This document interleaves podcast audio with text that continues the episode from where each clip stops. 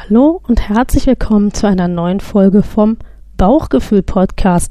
Das ist dein Podcast für eine alltagstaugliche, gute Ernährung mit Genuss.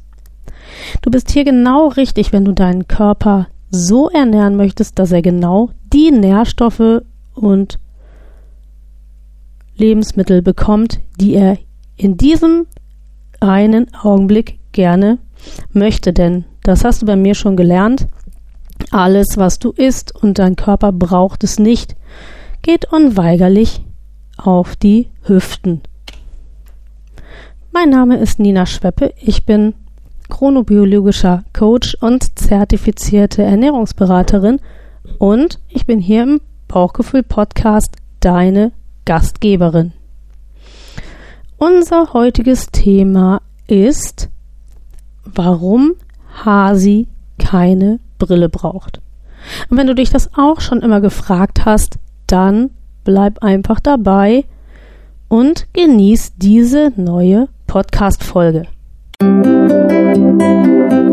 Bauchgefühl, dein Podcast für eine alltagstaugliche, gute Ernährung mit Genuss.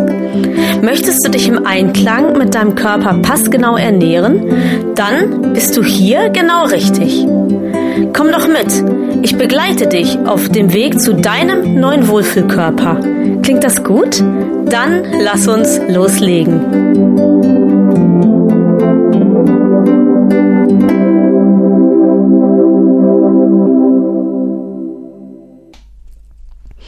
Warum Hasi keine Brille braucht. Das ist das Thema dieses heutigen Beitrages. Und wohl jeder, der ein Sehproblem hat, kennt diesen alten Witz. Weißt du, warum das Kaninchen keine Brille braucht? Und pflichtschuldig antworten wir alle jawohl, weil es so viele Karotten knabbert. Mein Lieblingssalat als Kind war tatsächlich Karottenapfelrohkost und meine Oma hat mir das immer, immer wieder gemacht, fast täglich und hat gesagt zu mir, iss tüchtig, dann wirst du später auch sehen können. Ich habe nie rausbekommen, ob sie wirklich daran geglaubt hat. Aber diese Erinnerung kam mir vor kurzem und ich habe mich dann gefragt, wie ist das eigentlich, der Zusammenhang zwischen Sehvermögen und Karotte? Gibt es da wirklich einen Zusammenhang und wenn ja, wie sieht er aus? Und das möchte ich heute hier einmal auseinanderdröseln, wie sich das eigentlich darstellt. Wie entstand im Volksmund überhaupt der Glaube, dass Karotten das Sehvermögen verbessern könnten? habe ich mich zuerst gefragt und da bin ich auf eine Geschichte gestoßen, von der ich denke, dass sie tatsächlich wahr sein könnte. Denn vermutlich ist diese Geschichte im Zweiten Weltkrieg entstanden, als die Engländer begonnen haben, ihre Nachtangriffe zu fliegen. Sie hatten damals ein ganz spezielles Onboard-Radar entwickelt und natürlich durfte von dieser Entwicklung niemand etwas erfahren. Und man behauptet, dass englische Offiziere das Gerücht gestreut hätten, dass die Soldaten, die an den Nachtflügen beteiligt waren, vorher, also schon Tage vorher, in hohem Maße Karotten im Rahmen der Mannschaftsverpflegung erhalten hätten, um so besser schauen zu können. Aber haben die Karotten wirklich einen positiven Einfluss auf das Sehvermögen? Schauen wir uns das an. Karotten, in manchen Gegenden nennt man sie auch Möhren oder woanders sagt man Wurzeln, liegen im Ranking der beliebtesten Gemüsesorten auf Platz 3. Die Wurzeln sind schmackhaft, leicht bekömmlich und sie sind auch kalorienarm. Das sind schon mal einmal Eigenschaften, die in Bezug auf eine alltagstaugliche, gute Ernährung sehr vorteilhaft sind. Die Wurzeln liefern Vitamin A bzw. Beta-Carotin, das ist die Vorstufe von Vitamin A. Und unterstützt werden die positiven Effekte noch durch die Vitamine E und K. Durch diverse sekundäre Pflanzenstoffe, deren Wirkung noch gar nicht ausreichend erforscht ist, und weiterhin bringen die Wurzeln noch Spurenelemente und Mineralien wie Zink, Mangan und Phosphor mit. Somit ist die Karotte ein hervorragendes Nahrungsmittel für den Körper und sicher auch für das Auge, denn auch wenn sie keine spezielle Wirkung hat, dann sind alle diese Inhaltsstoffe, die die Karotte liefert, auch für das Auge gewinnbringend. So haben wir die Karotte erstmal ganz allgemein betrachtet. Nun ist es aber tatsächlich so, dass man das Vitamin A auch das Augenvitamin nennt. Und das ist aus folgendem Grund so. Das Vitamin A ist wichtig vor allen Dingen im Bereich unserer Sehzellen und zwar im Bereich der Stäbchen und Zapfen. Ähm, wenn Licht auf das Auge fällt, wird der sogenannte Sehpurpur benötigt, der durch den Lichteinfall zerfällt und durch diesen elektrischen Impuls, der dadurch ausgelöst wird, entsteht das Bild. Und der Sehpurpur muss immer wieder neu gebildet werden. Und dazu benötigen wir das Vitamin A und es ist ein Kreislauf, der immer und immer wieder neu starten muss, weil ansonsten könnten wir irgendwann tatsächlich nichts mehr sehen. Die Karotte, hatte ich vorhin gesagt, enthält äh, das Beta-Carotin, das ist die Vorstufe vom Vitamin A. Was bedeutet also, wenn wir Karotten essen, dann, um dieses wertvolle Augenvitamin zu haben, müsste das Carotin, das Beta-Carotin im Körper umgewandelt werden zu Vitamin A und dann kann es im Bereich der Netzhaut seinen Dienst tun. Das Vitamin A ist also ein Stoff, der für unsere Augen unentbehrlich ist und wohl deshalb hat die Natur es auch so eingerichtet, dass ein Vitamin A-Mangel sich durch Beschwerden am Auge bemerkbar macht. Ein Vitamin A-Mangel kann nämlich dazu führen, dass wir das an der Hornhaut durch ein raues Gefühl bemerken. Zunächst einmal wird man einen Vitamin A-Mangel vermutlich dadurch bemerken, dass man in der Dunkelheit schlechter sieht, also eine sogenannte Nachtblindheit eintritt.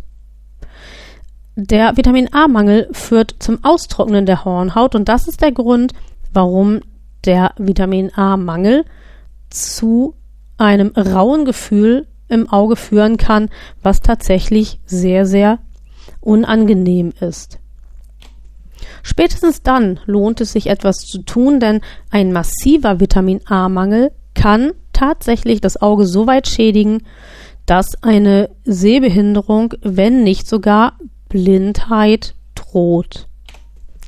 Das bedeutet jetzt aber nicht, dass jeder jetzt einfach ungefragt Vitamin A als Nahrungsergänzungsmittel einsetzen sollte, aber auf Anraten des Augenarztes kann es, wenn entzündliche Prozesse am Auge vorliegen, durchaus ratsam sein, das Vitamin A kurzfristig durch ein Präparat zu ergänzen, bis die Beschwerden verschwunden sind.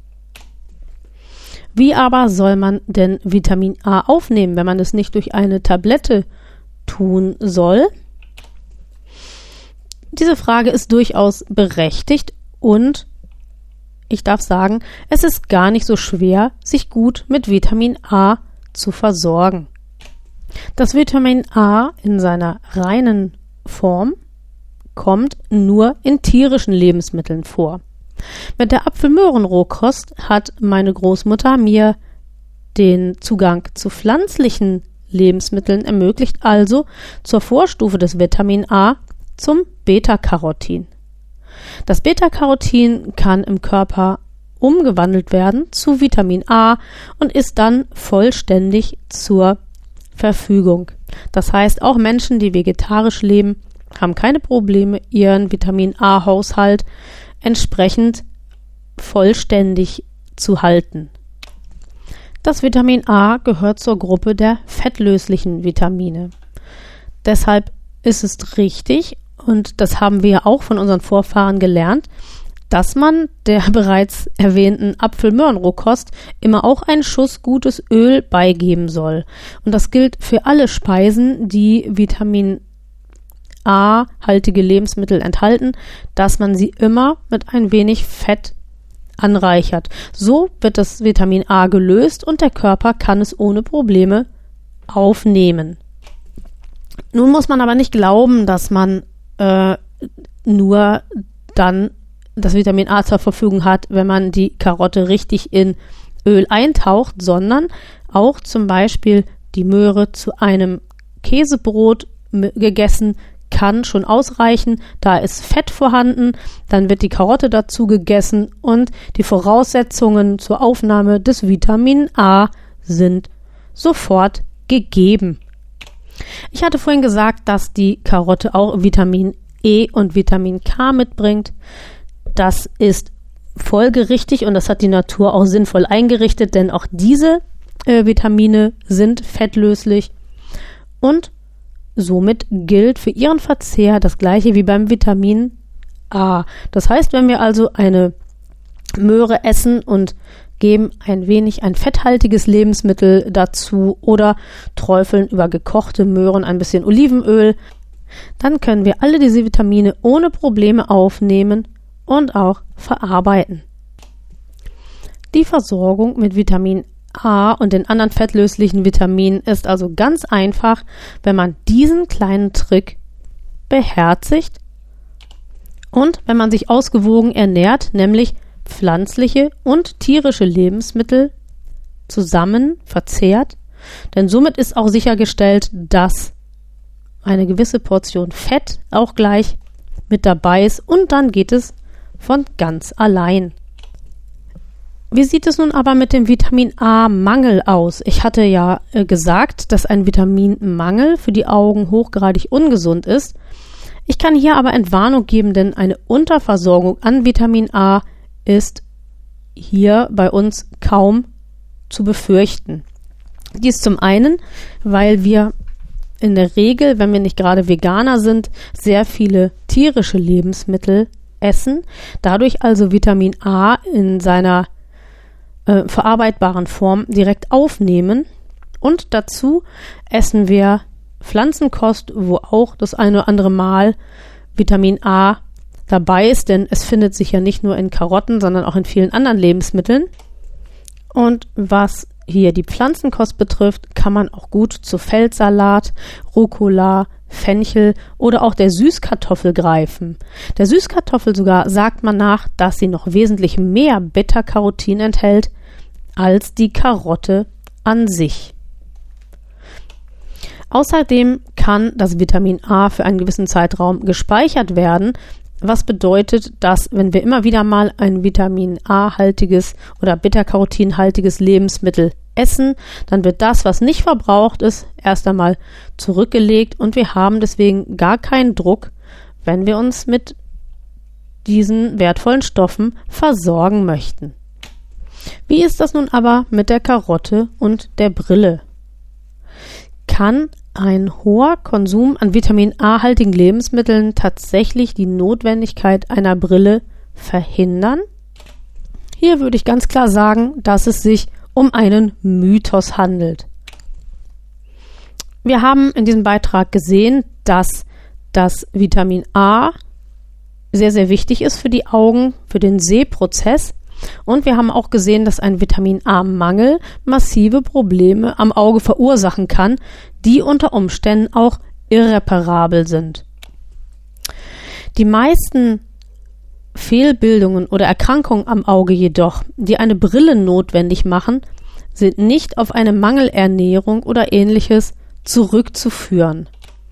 Vielmehr handelt es sich hier um Laune der Natur oder einfach um Fehlbildungen, die einfach durch entsprechende Gläser korrigiert werden müssen.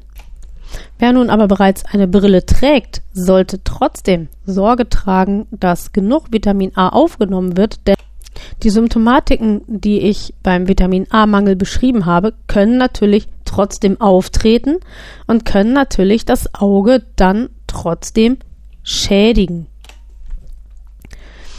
Was ist nun die Moral von der Geschichte? Ähm, Vitamin A verhindert Brille nicht, aber Vitamin A hilft, das Sehvermögen stabil und gesund zu erhalten und da es noch diverse andere Vitamine und Spurenelemente gibt, die außerhalb der Karotte auch noch auf das Auge wirken, lohnt es sich immer, sich im Alltag ausgewogen zu ernähren. Eine abwechslungsreiche Mischkost ist hier das Mittel der Wahl. Ähm, den pflanzlichen Lebensmitteln sollte der Vorzug gegeben werden, aber sie sollten noch immer durchmischt sein mit tierischen Lebensmitteln wie Fisch, Fleisch, Milchprodukten und wenn man möglichst Lebensmittel aufnimmt, die nicht hoch verarbeitet sind, dann hat man eine gute Chance, immer alles zu erwischen, was Körper und Auge wirklich brauchen. Ich wünsche an dieser Stelle den Augen und auch sonst einen guten Appetit. Ja, damit kennst du jetzt also das Geheimnis, warum das Kaninchen keine Brille braucht. Und ich hoffe, dass du für deine alltagstaugliche gute Ernährung mit Genuss etwas damit anfangen kannst mit diesen Ausführungen. Solltest du Fragen haben, dann kontaktiere mich gerne. Meine Daten findest du auf www.beb-schweppe.de. Und wenn dir diese Podcast-Folge gefallen hat, dann würde ich mich tatsächlich freuen und die Blinzler, die für mich hier diesen Podcast betreiben, sicher auch, wenn sie gute Bewertungen erhalten, denn das erhöht für mich und auch für Blinzeln die Sichtbarkeit. Und natürlich freue ich mich auch, wenn du diesen Podcast weiterempfiehlst. In diesem Sinne wünsche ich dir alles Gute und bis zum nächsten Mal. Das war Bauchgefühl von Blinzeln. Wenn du uns kontaktieren möchtest, dann kannst du dies gerne tun per E-Mail unter podcast.blinzeln.org. Du kannst auch gerne unser Kontaktformular nutzen. Das findest du auf der Homepage www.blinzeln.org. Und wir schreiben Blinzeln mit einem D in der Mitte. Möchtest du uns vielleicht einen Beitrag für den Podcast auf den Anrufbeantworter sprechen? Auch das ist kein Problem.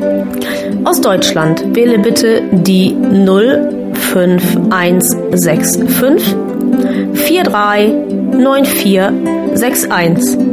Nutzer aus dem Ausland lassen einfach die erste 0 weg und wählen vor der 5 die 0049. Wir bedanken uns für dein Interesse und hoffen sehr, dass du auch bei der nächsten Folge wieder mit dabei sein wirst.